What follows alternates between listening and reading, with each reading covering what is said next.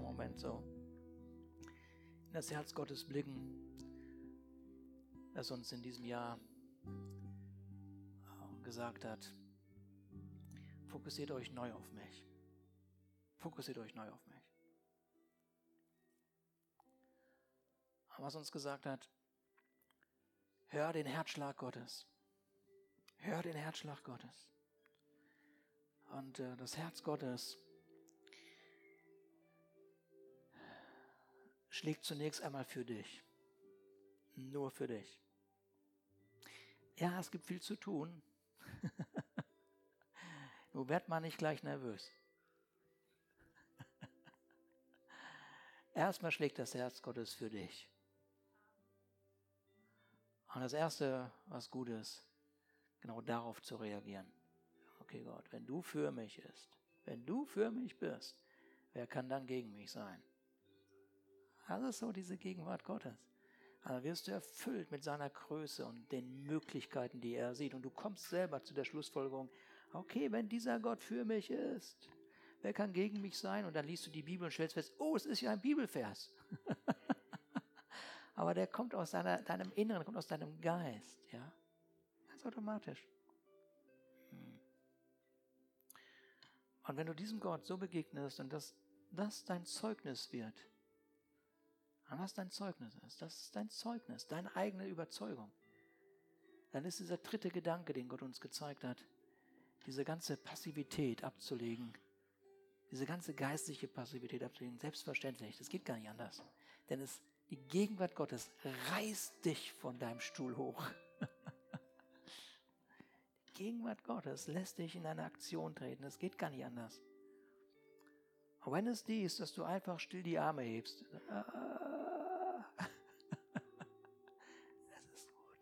einfach die Arme heben und sagen, Gott, Gott, das ist schon Passivität ablegen, die Arme hochheben und Gott anheben. Das ist schon, ist schon ein guter Schritt. Macht nicht jeder, aber du kannst es machen. aus Liebe zu deinem Herrn, aus Liebe zu deinem Gott. Und Gott, ich umarme dich. oh, ist so groß.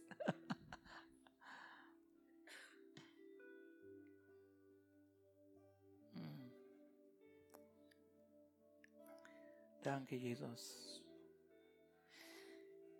Es gibt so unmögliche Situationen im Leben. Es gibt Situationen, da kannst du sowieso nur sagen, unmöglich, unmöglich, geht nicht, ist nicht möglich, ist nicht möglich. Ist nicht möglich, dass es da eine Lösung gibt. Es ist aussichtlos. Bitte sprich mich nicht an, Gott. Vergiss es. Es gibt diese Momente. Es gibt einfach diese Momente. Israel war in so einem Moment. Umzingelt von einer Armee mit einem Ziel, die hungern wir aus, die hungern wir aus, die hungern wir aus. Eine unvorstellbare Not findet in der Stadt statt. Eine Not, die, die wir nicht kennen, aber die wir heute auch in den Nachrichten sehen, wenn eine Stadt eingezingelt wird. Ist einfach alles nur teuflisch. Aber das ist das, was Israel erlebt.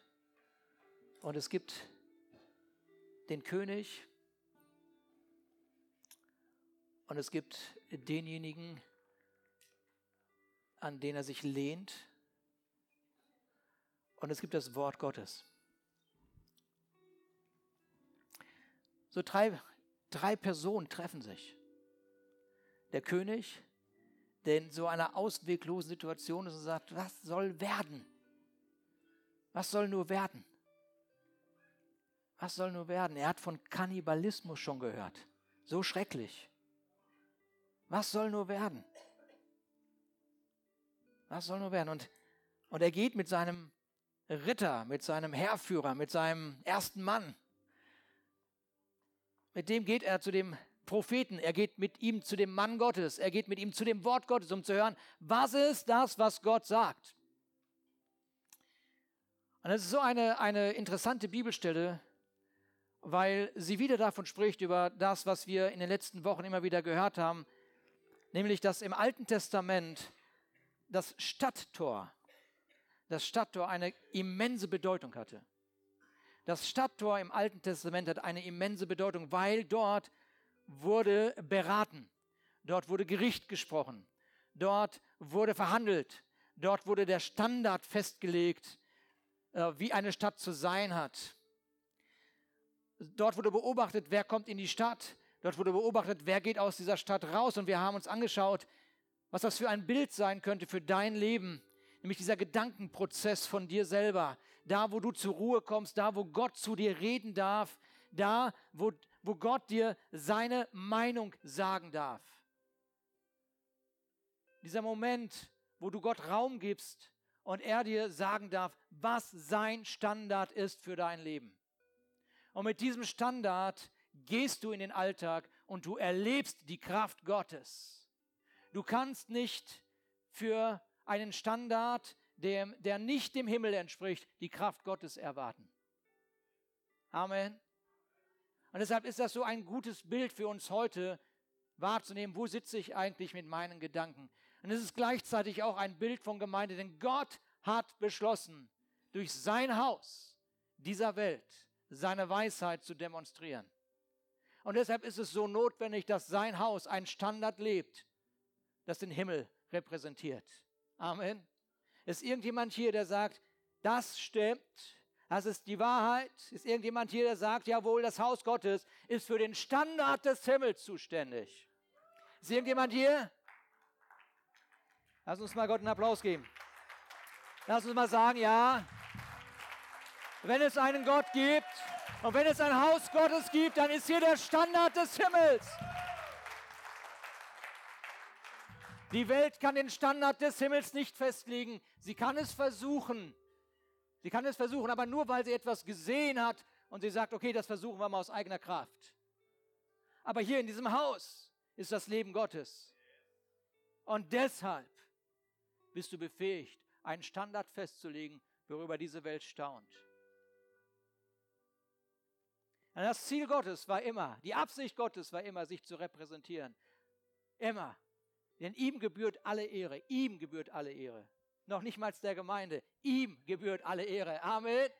Gott gebührt alle Ehre. Halleluja. Halleluja. Was für ein Gott der alles in Bewegung gesetzt hat, alles in Bewegung gesetzt hat, dass dein Leben seinem Standard entspricht. Dein Leben seinem Standard.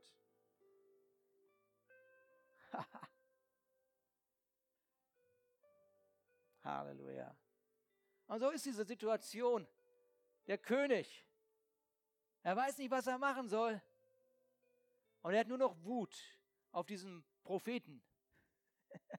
Weil er könnte doch was sagen, der könnte doch was ändern. Das Wort Gottes könnte doch was ändern. Und so geht er mit seinem Herrführer zu dem Propheten, zum Wort Gottes. Sag mir, was Gott sagt. Und dieser, dieser Prophet, der sagt, morgen um diese Zeit wird es im Tor wieder was zu kaufen geben. Und es wird günstig sein. Alles wird Überfluss da sein. Morgen um diese Zeit. Morgen um diese Zeit. Morgen um diese Zeit wird das Tor wieder seine Bestimmung haben. Man wird dort wieder das bekommen, was Gott geplant hat. Der König. Weiß nicht, ob er sich freuen soll oder ob er, ob er dem Wort Gottes trauen soll. Und dann heißt es so schön, er lehnt sich an seinen Herrführer, er lehnt sich an seinen Berater, er lehnt sich an jemanden an. Und ich habe gehofft, lesen zu dürfen, er lehnte sich an das Wort Gottes. Aber nein, er lehnte sich an diesen Herrführer, er lehnte sich an menschlicher Kraft. Das ist gefährlich. Das ist gefährlich, weil menschliche Kraft immer von Erfahrung spricht. Menschliche Kraft spricht immer davon, was man erlebt hat. Und menschliche Kraft kann sein, dass menschliche Kraft dir sagt, das, was du da hörst von Gott, das kann nicht sein. Und es ist genau in dieser Geschichte, dass dieser Herrführer sagt, Und wenn Gott den Himmel öffnen würde, das kann nicht passieren. Lass uns mal über diese Lüge lachen. Das ist total lustig, oder? Und wenn Gott den Himmel öffnen würde, passiert nicht. Was ist denn das für ein Gott, an den du gerade denkst? Hä? Ein Hampelmann oder was? Möchte gern Gott. Geschnitzter Gott. Ein Gedanken zurechtgezimmerter Gott oder was?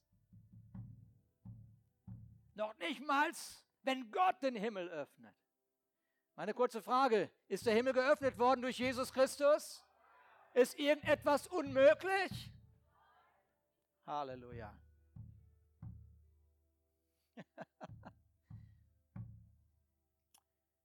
Wir sind ein Haus, das glaubt, dass der Himmel geöffnet ist. Und wir müssen diesem Herrführer sagen, du spinnst. wir müssen der Erfahrung sagen, war eine nette Begegnung. Aber Jesus hat den Himmel geöffnet. Und am Tor gibt es wieder Nahrung. Bei Gott gibt es wieder Versorgung. Bei Gott gibt es einen Standard für mein Leben.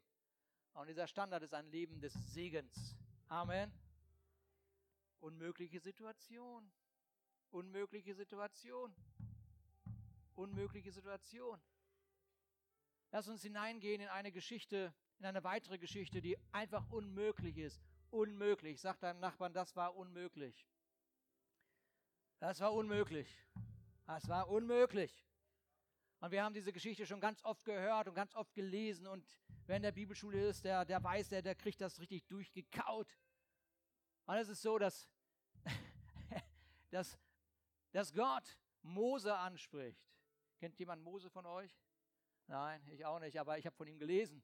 Auf jeden Fall dieser Mose, der wird von Gott angesprochen, wird ihm gesagt, hör mal Mose, kannst du bitte dieses Volk da aus Ägypten rausführen? Kannst du das Volk da rausführen? Und das war keine Bitte von Gott, sondern das war eigentlich für das Volk daraus. Und Mose kalkuliert ganz kurz, er erinnert sich, vor 40 Jahren war ich da, da war das Volk nicht so ganz wenig, so waren schon ein paar, paar tausend. Und er weiß, es ist ein 2,7 Millionen Volk. Erstmal ganz kurz darüber nachdenken, was Gott da will hier, ich 2,7 Millionen Menschen rausführen? Ist unmöglich, oder? Wie kann man, wie kann man überhaupt diese Frage stellen? Gott, hör mal, weißt du, was du da sagst? 2,7 Millionen Menschen. Ich wusste schon immer, dass du ein Zeitproblem hast und dass du irgendwie ein Zahlenproblem hast, aber lass mich damit in Ruhe jetzt. Such dir, wen du willst. Kein Wunder, dass es sechs Kapitel dauert, bis Mose endlich überzeugt ist. Das war die längste Diskussion zwischen einem Mann und einem Gott. Wäre es nicht anders gegangen. Weil mein Verstand einfach sich weigert vorzustellen, dass ich 2,7 Millionen Menschen aus einer unmöglichen Situation herausführen soll. Denn 2,7 Millionen Menschen ist einfach eine Menge Le Menschen. das ist einfach unmöglich. Und das sind ja nicht nur 2,7 Millionen Menschen gewesen, das waren 2,7 Millionen Menschen, die jeden Tag, wenn sie dann da rausgeführt werden, wenn das denn funktioniert, jeden Tag 1500 Tonnen Nahrung brauchen. Man, 2,7 Millionen Menschen geht ja noch, aber 1500 Tonnen Nahrung jeden Tag. Hä? Gott, das ist unmöglich. Aber ja nicht nur das, die mussten das irgendwie warm machen, das Essen. Du kannst ja nicht jeden Tag nur kalt essen. Ist nicht so gesund. Im Moment sind ja alle sowieso ein bisschen in diesem Gesundheitswahn. Ne? Okay. Glaubst du, da hat Mose sich darüber nachgedacht, ob er vegan essen soll oder Fleisch? Das war ihm alles egal. Es war sowieso unmöglich. Das ist unmöglich. Genauso Keine Ernährung rettet dich, nebenbei gesehen. Der Einzige, der dich rettet, ist Jesus Christus. Aber du kannst schon für dein Leben ein bisschen Verantwortung nehmen. Ne?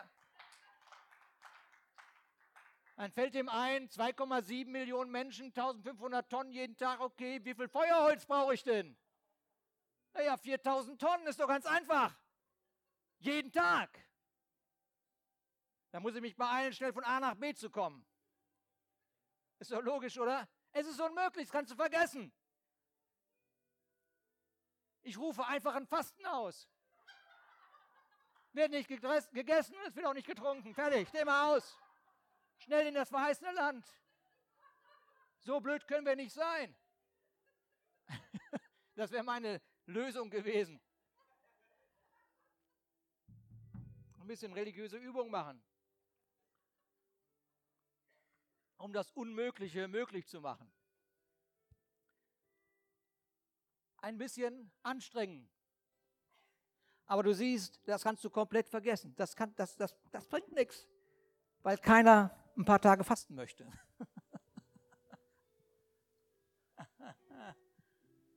Denn dann fällt ihm ein, was, wie viel Wasser brauchen die denn jeden Tag? 2,7 Millionen Menschen. Und vergiss das mit vier Liter Wasser am Tag trinken. Vergiss es einfach. Vergiss es einfach. Komm, es wird reduziert. Es wird einfach reduziert. Was ist minimal möglich? um durch die Wüste. Noch unmöglich. Das geht ja gar nicht. Okay, dann gehen wir Richtung Wasser. Fehler. Das Wasser ist eine Grenze. Sie brauchen vier, vier Millionen Liter Wasser pro Tag. Ja, unmöglich. Das kannst du vergessen. Das kannst du vergessen.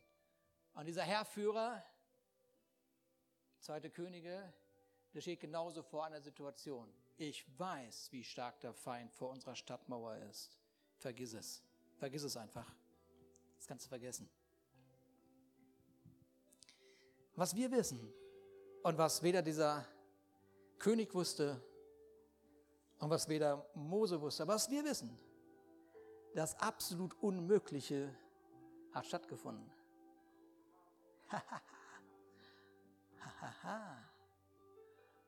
hm. Und wenn ein Mann 2,7 Millionen Menschen von A nach B führen kann, was ist dann das für ein Problem, was du hast? was ist das für ein Problem? Über was reden wir eigentlich?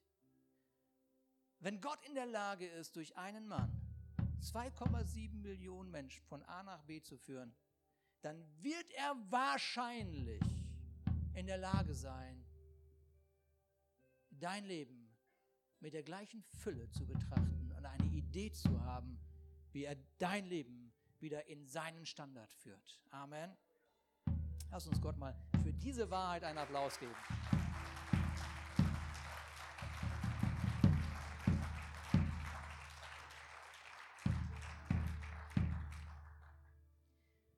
Diese 2,7 Millionen Menschen, sie waren unterdrückt, sie waren Opfer, sie waren Opfer einer willkürlichen Herrschaft. Sie hatten kein eigenes Land, sie hatten keine Regierung, sie hatten keine Armee, sie hatten keine soziale Absicherung übrigens.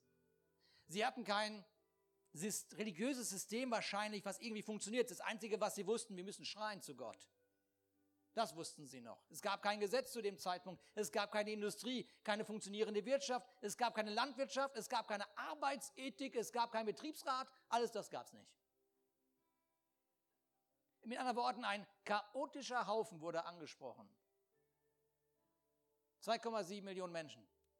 Und dann machen wir einen Sprung. Wir gehen gleich in 1. Mose 19 und schauen, wie Gott dieses Volk tatsächlich rausgeführt hat aus einer unmöglichen Situation. Und sie kommen an einen Ort und Gott spricht sie an und er sagt ihnen folgendes, werdet ihr nun meiner Stimme gehorchen und meinen Bund halten, so sollt ihr mein Eigentum sein vor allen Völkern, denn die ganze Erde ist übrigens mein.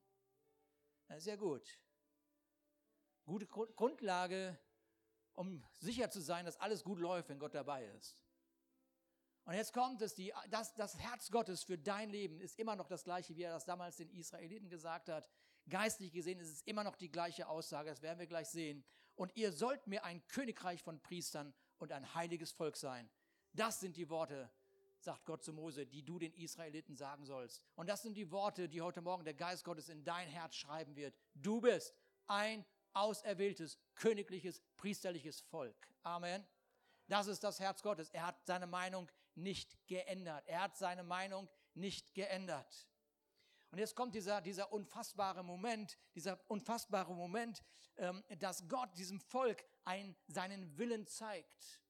Und wir wissen, wir wissen, dieses Gesetz, was Gott durch Mose dem Volk gibt, dass das offenbart, offenbart diese Diskrepanz zwischen dem, was ein Mensch lebt und dem, was Standard des Himmels ist. Und ja, wir haben in diesem Haus verstanden, dass das Gesetz erfüllt ist durch Jesus Christus. Er ist gekommen, um das Gesetz zu erfüllen, nicht aufzuheben, sondern um es zu erfüllen. Das haben wir verstanden. Aber lass uns einen Moment staunen darüber, dass 2,7 Millionen Menschen ohne Gesetz, ohne Ordnung vor diesem, diesem Berg stehen, Sinai stehen und Gott anfängt zu sprechen und sagt, das ist mein Wille für Ehe. Das ist mein Wille für Familie. Das ist mein Wille für, äh, für soziales System. Das ist mein Wille für die Arbeit. Das ist mein Wille für Politik. Das ist mein Wille für die Geschäftswelt. Wow. Und übrigens, es gibt nur einen einzigen Gott. Was? Echt? Ich dachte, es gibt mehrere Götter irgendwie. Ja, aber die haben nur Chaos gebracht.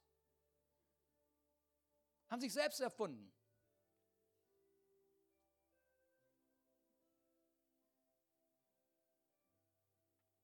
Etliche Jahre später, etliche Jahre später, etliche Jahre später schaut Mose zurück, schaut Mose zurück und sagt folgendes, siehe, ich habe euch gelehrt, Gebote und Rechte, wie mir der Herr, mein Gott, geboten hat, dass ihr danach tun sollt im Lande, in das ihr kommen werdet, um es einzunehmen.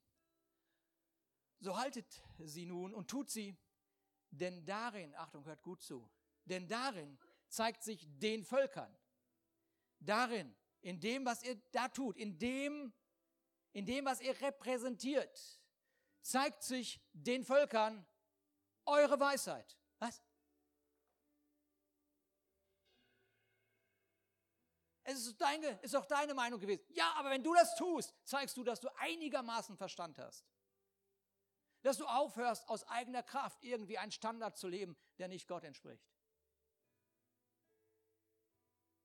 Denn darin zeigt sich den Völkern eure Weisheit und euer Verstand. So blöd, Entschuldigung, wenn ich das so deutlich sage, kann man nicht sein.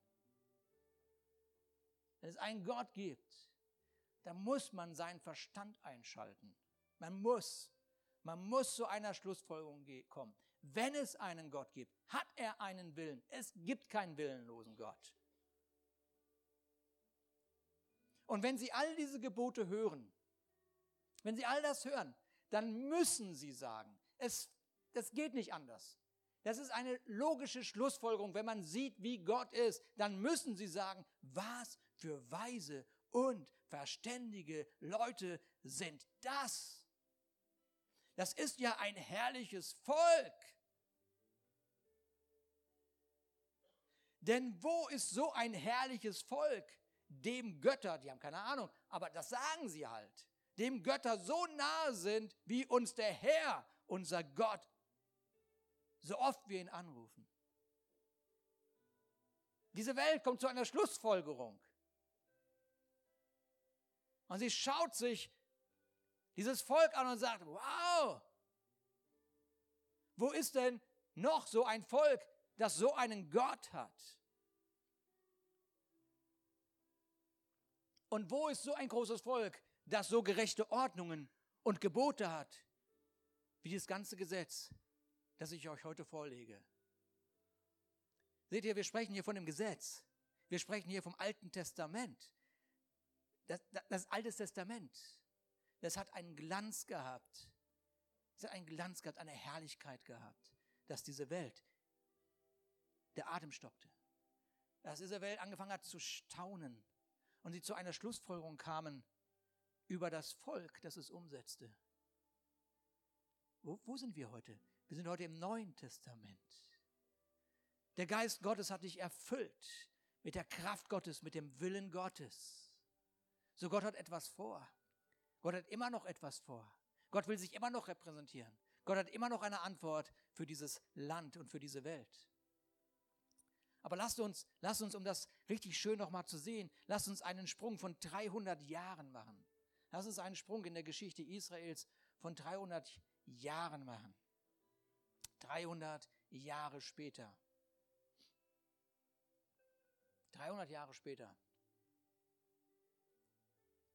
Es ist die Hochzeit Israels. Es ist die Zeit des Königs Salomos, dem weisesten Mann auf Erden. Salomo, der Sohn Davids. Salomo hatte das Vorrecht, dass er einen Vater hatte, der ihm eine Grundlage gegeben hat, auf die er bauen konnte. Wir brauchen Eltern, die eine Grundlage schaffen für unsere Kinder. Eine Grundlage, auf die sie bauen können. Ein Standard, der sie in eine Welt entlässt mit der Meinung, was Gott denkt. Wir brauchen diese Eltern. Wir brauchen die Eltern, die wahrnehmen, was auf dem Herzen Gottes ist. Und die ihre Kinder stärken in einer Zeit, wo diese Welt ihren Standard eher in das Herz der Gemeinde pumpen möchte. Du bist der Standard in deiner Familie. Der Salomo hatte das Vorrecht gehabt. Der Salomo hatte das Vorrecht gehabt, einen so Hammer Vater gehabt zu haben.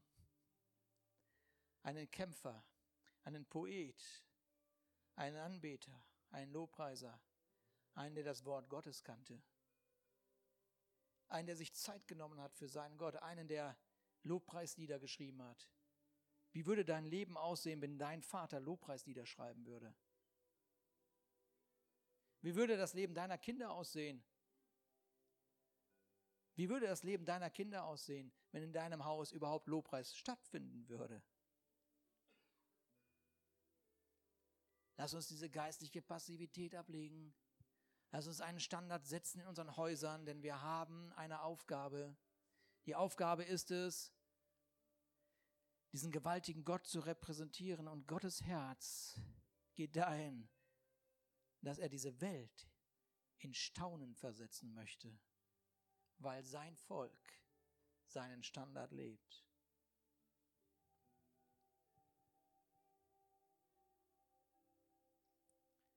Salomo, das war die Hochzeit Israels. Eine wunderbare Zeit des Friedens des Reichtums, des Überflusses. Eine Zeit, wie sie danach nicht mehr kam. Und wir, wir lesen eine Geschichte, ich gehe die ganz schnell mit euch durch, die so, die so fantastisch ist, weil sie zeigt, weil sie zeigt, so deutlich zeigt, was Gott die ganze Zeit auf seinem Herzen hatte mit dem Haus im Alten Testament oder mit der Gemeinde des Alten Testamentes oder mit seinem Volk im Alten Testament.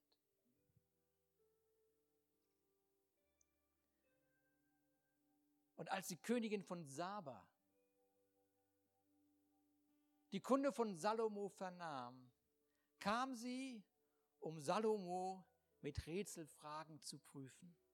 Ich liebe das. Das ist genau das. Lass doch die Welt kommen mit ihren Fragen. Ist doch wunderbar, endlich. Ist doch gut. Ist doch kein Problem habe auch viele Fragen. Kann auch nicht alles beantworten. Aber sie kam, weil sie von ihm genommen, was vernommen hat. Sie hat einen Ruf vernommen, über den wir gleich noch reden werden. Sie hatte einen Ruf vernommen. Das Haus Gottes hatte einen Ruf. Und der Ruf war so, dass sie neugierig wurde, weil sie mit ihren Fragen nicht zurechtkam des Lebens. Und sie wusste nur eins, wenn das stimmt, was ich da höre, dann muss ich dieses Haus kennenlernen. Und so macht sie sich auf und sie ist wohl aus Afrika gekommen und sie kam nach Jerusalem mit sehr großem Gefolge, mit Kamelen, die Spezereien trugen und viel Gold und Edelsteine. Und als sie zum König Salomo kam, redete sie mit ihm alles, was sie sich vorgenommen hat. Und das ist gut. In dem Haus Gottes dürfen Fragen gestellt werden. In dem Haus Gottes, da kannst du kommen mit was auch immer dich bewegt. Das Haus Gottes ist das Haus der Antwort. Das Haus Gottes ist das Haus der Weisheit.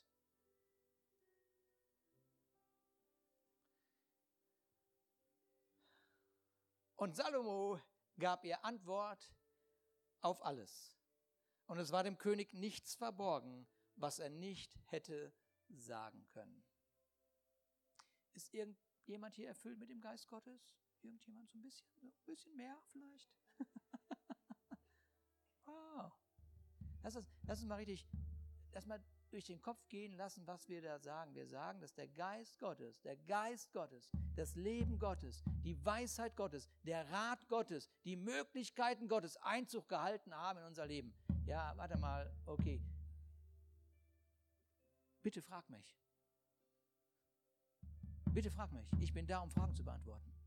Ist noch irgendjemand hier, um Fragen zu beantworten? Nicht alle, nicht alle, aber doch einige schon mal. Ja, aber das ist der Rest, von dem wir in Jesaja gelesen haben vor ein paar Wochen. Könnt ihr mal die Predigt nachhören. Ja, Gott hat einen Rest, durch das er Wunder wirkt.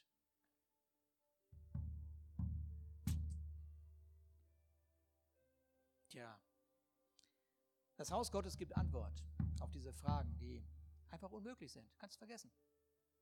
Vor ein paar Wochen habe ich mit dem Falk Feldbauer ein bisschen gesprochen. Falk Feldbauer ist ein Freund von uns, unseren befreundeten Gemeinden, IDNet-Gemeinden, und sein Vater war äh, Diplomat in der DDR. So, einige von euch wissen das, und der ist also wirklich, wirklich kommunistisch erzogen worden, also wirklich kommunistisch erzogen worden. Ja. Vorteil war, dass er als Diplomat in Italien gelebt hat. Da prallten ein paar Welten zusammen, aber auf jeden Fall ist er kommunistisch erzogen. Er war kommunistischer als alle seine Parteifreunde, sein Vater, denn er hat auf alle Privilegien verzichtet, um diesen Kommunismus wirklich zu leben.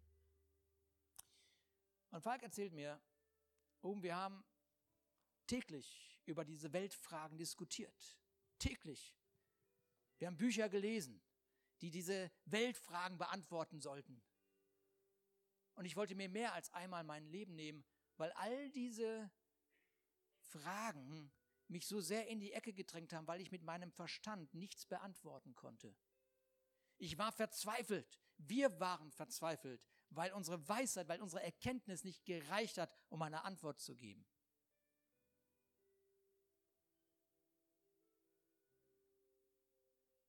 Ich verstehe das.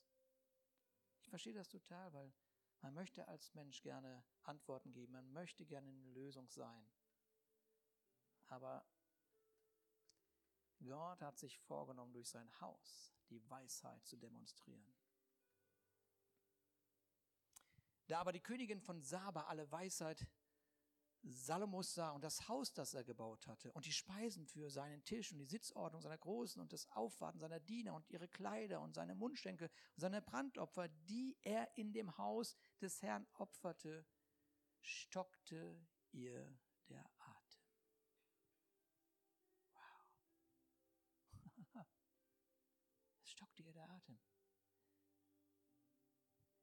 Die Welt tritt in das Haus Gottes. Und sie schaut sich um und sagt, das kann aber jetzt nicht eine Gemeinde sein, irgendwie oder Kirche. Das kann, das, das kann keine Kirche sein. Das hören wir hier so oft. Das hören wir, das hören wir so oft. Vor ein paar Wochen hatten wir einen VIP-Abend aus der Stadt. Über 60, 70 Leute aus der Stadt, die was auch immer hier machen. Aber sie waren hier. Das kann nicht Gemeinde sein hier. Warum denn nicht? Was hast du denn für ein Bild vor Augen, was Gemeinde ist? Das möchten Sie jetzt nicht wissen. Nein, das möchte ich auch nicht wissen. Ich weiß, was ihr für ein Bild habt. Ich weiß, was die Stadt oder dieses Land oder dieses, diese Welt für ein Bild hat für, für, über, über Gemeinde, über das Haus Gottes. Ich weiß das. Aber das ist hier in diesem Haus nicht der Standard. Das ist hier nicht der Standard. Das ist hier nicht der Standard. Es ist ein Vorrecht, ein Haus zu bauen, das exzellent ist. Darüber haben wir schon gesprochen. Jeder gibt sein Bestes, weil das Beste und noch viel mehr in uns lebt. Es ist nicht egal. Gar nichts ist egal, weil du repräsentierst Gott. Aber es ist an der Zeit, dass der Welt der Atem stockt, weil du in diesem Haus bist. Es ist an der Zeit, dass die Welt staunt über dein Herz.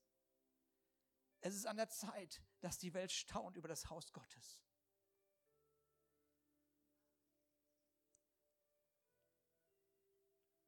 Es ist an der Zeit, denn die Zeit ist reif, dass die Welt in eine Richtung blickt, nämlich in sein Haus, weil sein Haus ihn repräsentiert. Und du bist das Haus. Du bist die Weisheit. Du bist der Rat. In dir lebt, lebt der Friedefürst. Du kannst eine Entscheidung treffen. Eine Entscheidung treffen, dass diese Welt staunt und sagt, so geht das auch. So kann man auch miteinander umgehen.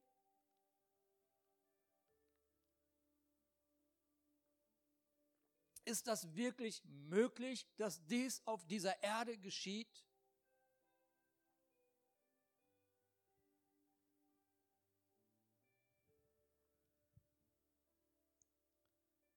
Es stockte ihr der Atem und sie sprach zum König, es ist wahr, was ich in meinem Land gehört habe von deinen Taten und von deiner Weisheit. Es ist wahr, was man über Leuchtfeuer in Eutin sagt. Es ist wahr. Es ist wahr, dass hier mit Wertschätzung einander begegnet wird. Es ist wahr, dass diejenigen, die quatschen, leise sind. Es ist wahr, dass wir das Prophetische umarmen und das Apostolische bauen. Es ist wahr, dass wir Menschen lieben. Es ist wahr, dass dieses Haus auf Grundlage von Gerechtigkeit und Identität gegründet ist. Es ist wahr. Es ist wahr, dass wir uns vorgenommen haben, das Bild Gottes in einem Menschen wiederherzustellen. Es ist wahr.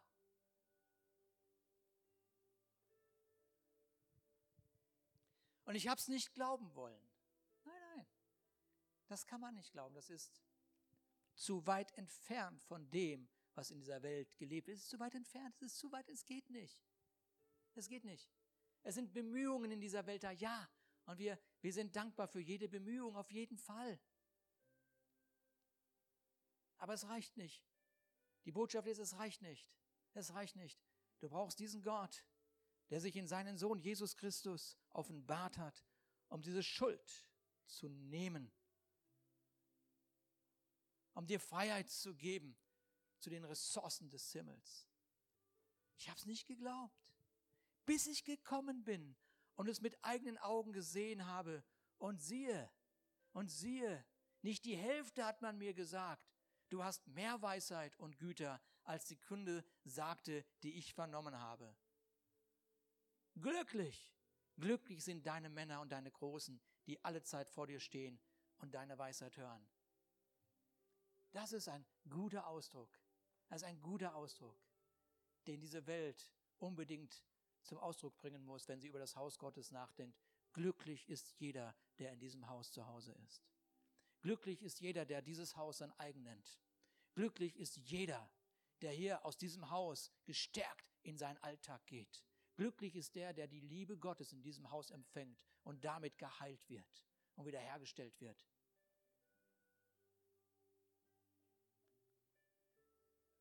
Und jetzt kommt, jetzt kommt genau das, was so schön ist.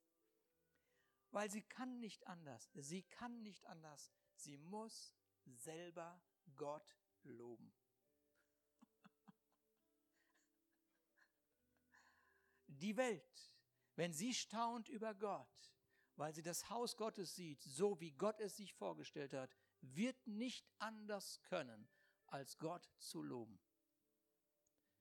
Diese Welt braucht kein Lobpreisseminar und keine Seminare überhaupt. Sie braucht nur eine herrliche Gemeinde sehen. Nur eine herrliche Gemeinde. Und sie kommt zu der Schlussfolgerung, es gibt nur einen Gott. Es gibt nur einen Gott, einen Gott. Und sie fängt an, einen Lobpreis zu gestalten. Gelobt sei der Herr, dein Gott, der an dir wohlgefallen hat, so dass er dich auf dem Thron Israels gesetzt hat.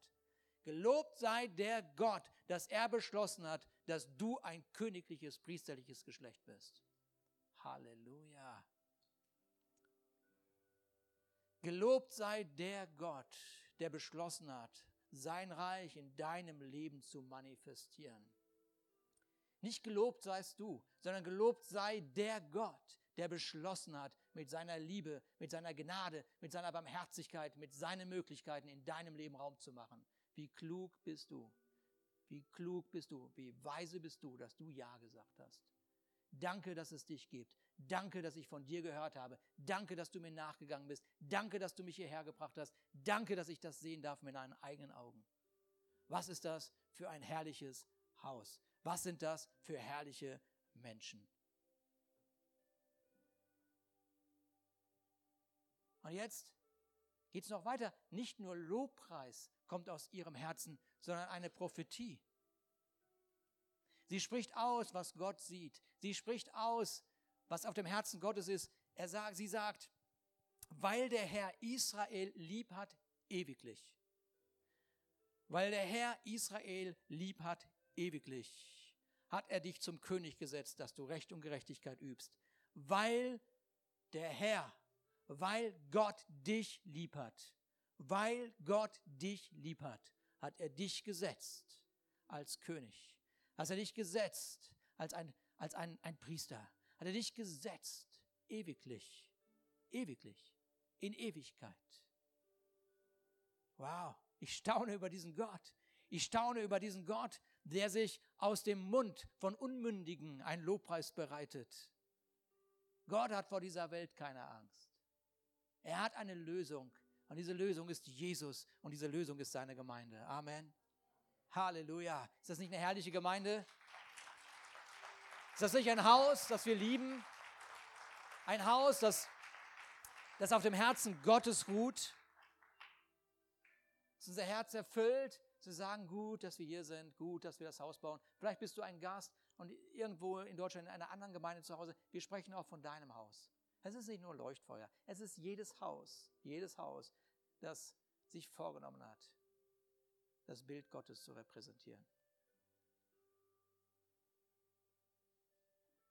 Aber es ist das Haus Gottes.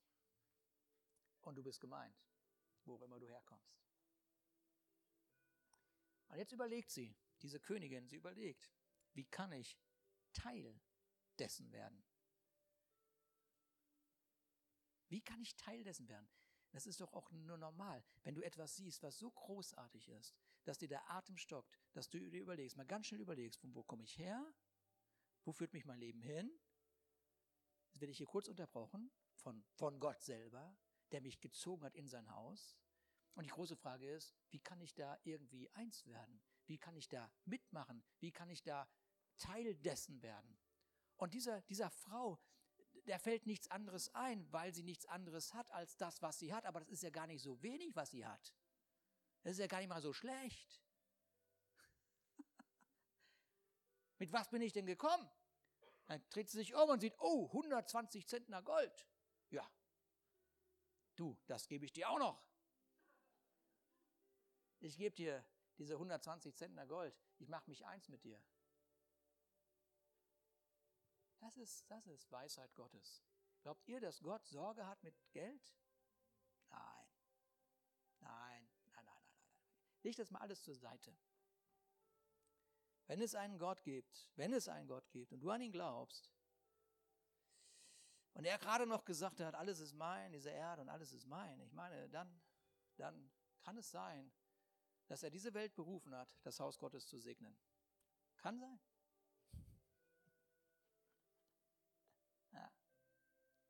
Ist ein Automatismus. Das ist keine Anstrengung. Die Welt staunt und sagt, da kann ich investieren.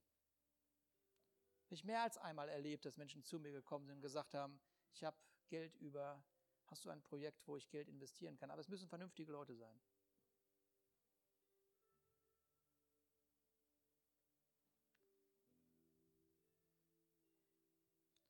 Und sie gab dem König 120 Zentner Gold und sehr viel Spitzereien und Edelsteine. Es kam nie mehr so viel Spitzereien ins Land, wie die Königin von Saba dem König Salomo gab. Das ist ein herrliches Haus, oder? Das ist ein herrliches Haus. Ich, ich, ich könnte sagen, ich wünschte, ich wäre da gewesen. Aber auf der anderen Seite sage ich, ich bin da. Ich bin in diesem Haus. Ich bin genau in diesem Haus. Ich bin genau in diesem Haus, denn ein Prophet des Alten Testamentes wirft einen Blick zurück und wirft einen Blick nach vorne. Und er sagt, größer wird die Herrlichkeit dieses künftigen Hauses sein als die des früheren, spricht der Herr. Größer wird die Herrlichkeit des künftigen Hauses sein als die des früheren, spricht der Herr. Der Herrscharen. Und an diesem Ort will ich Frieden schenken. Größer. Der Prophet schaut in die Zukunft und er sieht den Plan Gottes. Also was wir gesehen haben, ist nur ein Abglanz von dem, was auf dem Herzen Gottes ist. Es ist ein Abglanz. Es ist ein Abglanz. Wenn du dich die Zeiten des Alten Testamentes sehnst, lass das sein. Die Herrlichkeit der heutigen Gemeinde ist größer, ist größer, ist größer. Warum? Weil so viele Menschen, die hier sind, erfüllt sind mit seinem Geist. Weil so viele Menschen aus der Finsternis herausgerufen worden sind in ein wunderbares Licht, um ihn zu repräsentieren. Darum ist dieses Haus herrlicher als alles das, was das Alte Testament jemals hervorbringen konnte. Seid ihr da? Seid ihr da? Könnt ihr ein bisschen jubeln? Könnt ihr ein bisschen jubeln?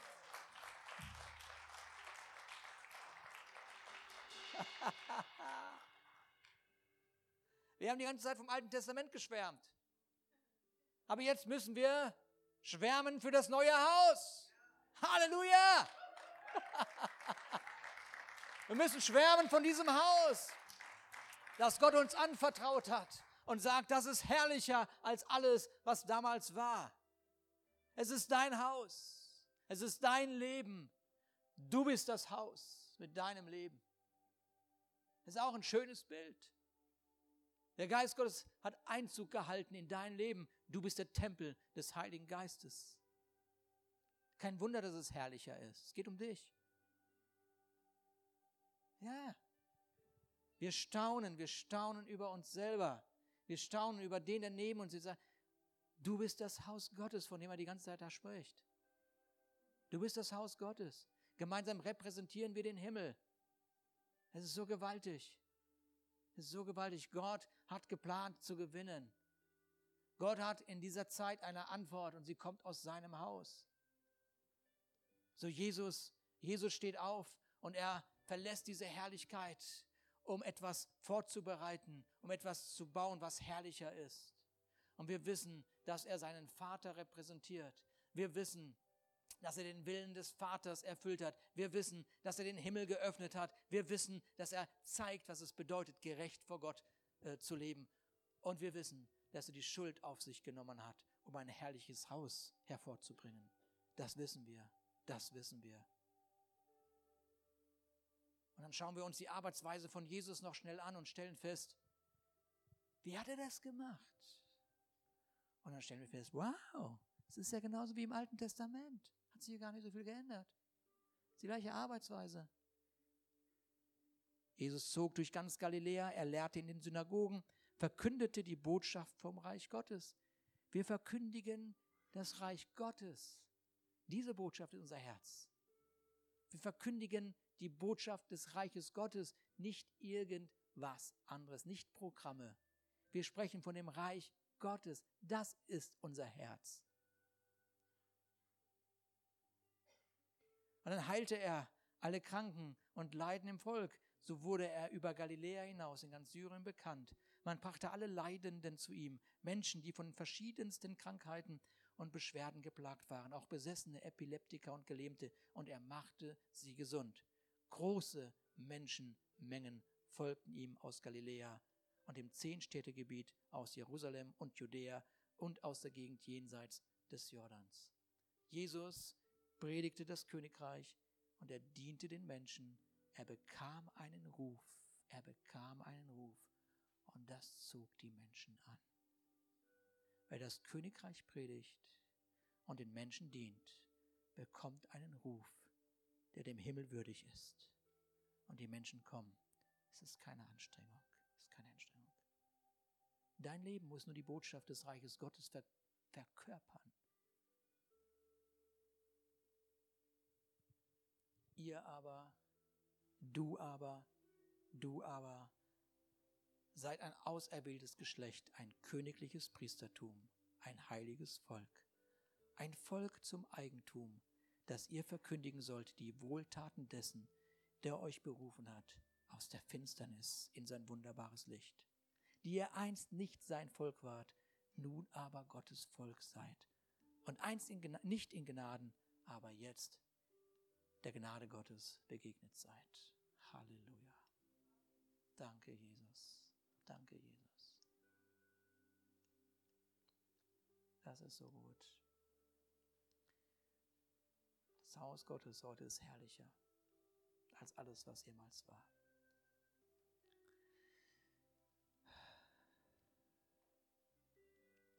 Ich lege das vor deinen Thron, Vater. Ich mache mich mit dir eins, Papa. Diese Welt soll staunen über mein Verhalten. Diese Welt soll staunen über die Weisheit, die du mir gegeben hast. Die Welt soll staunen über den Rat, den du in mein Leben hineingelegt hast. Für diese unmöglichen Situationen. Die Welt soll staunen. Die Welt soll staunen, dass ich nicht mittratsche. Die Welt soll staunen, dass ich nicht schlecht rede. Die Welt soll staunen, dass ich wertschätzend spreche. Die Welt soll staunen. Hm.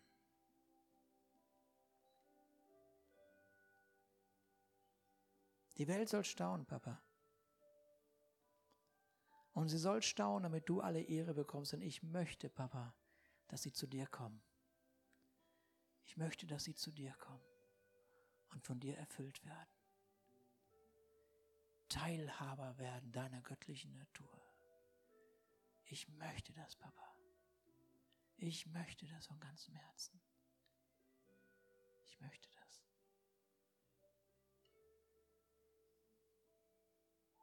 Jesus. Oh Jesus. Dein Werk soll nicht umsonst gewesen sein zu dieser Zeit. Dein Werk soll nicht umsonst gewesen sein. Dein Werk soll nicht umsonst gewesen sein in meiner Generation. Oh Jesus, danke für die Generation, aus der ich komme. Danke Jesus. Danke Jesus. Ich will, dass diese Generation staunt. Ich will, dass sie staunt. Hm. Und darum bin ich entschieden, mich nicht an einen Berater zu lehnen, der deinen Standard nicht trägt, sondern ich lehne mich an dein Wort, denn dein Wort hat mir gezeigt, dass du den Himmel geöffnet hast und dass es im Tor Nahrung gibt und dass es Rat gibt, da wo du bist. Danke, Jesus.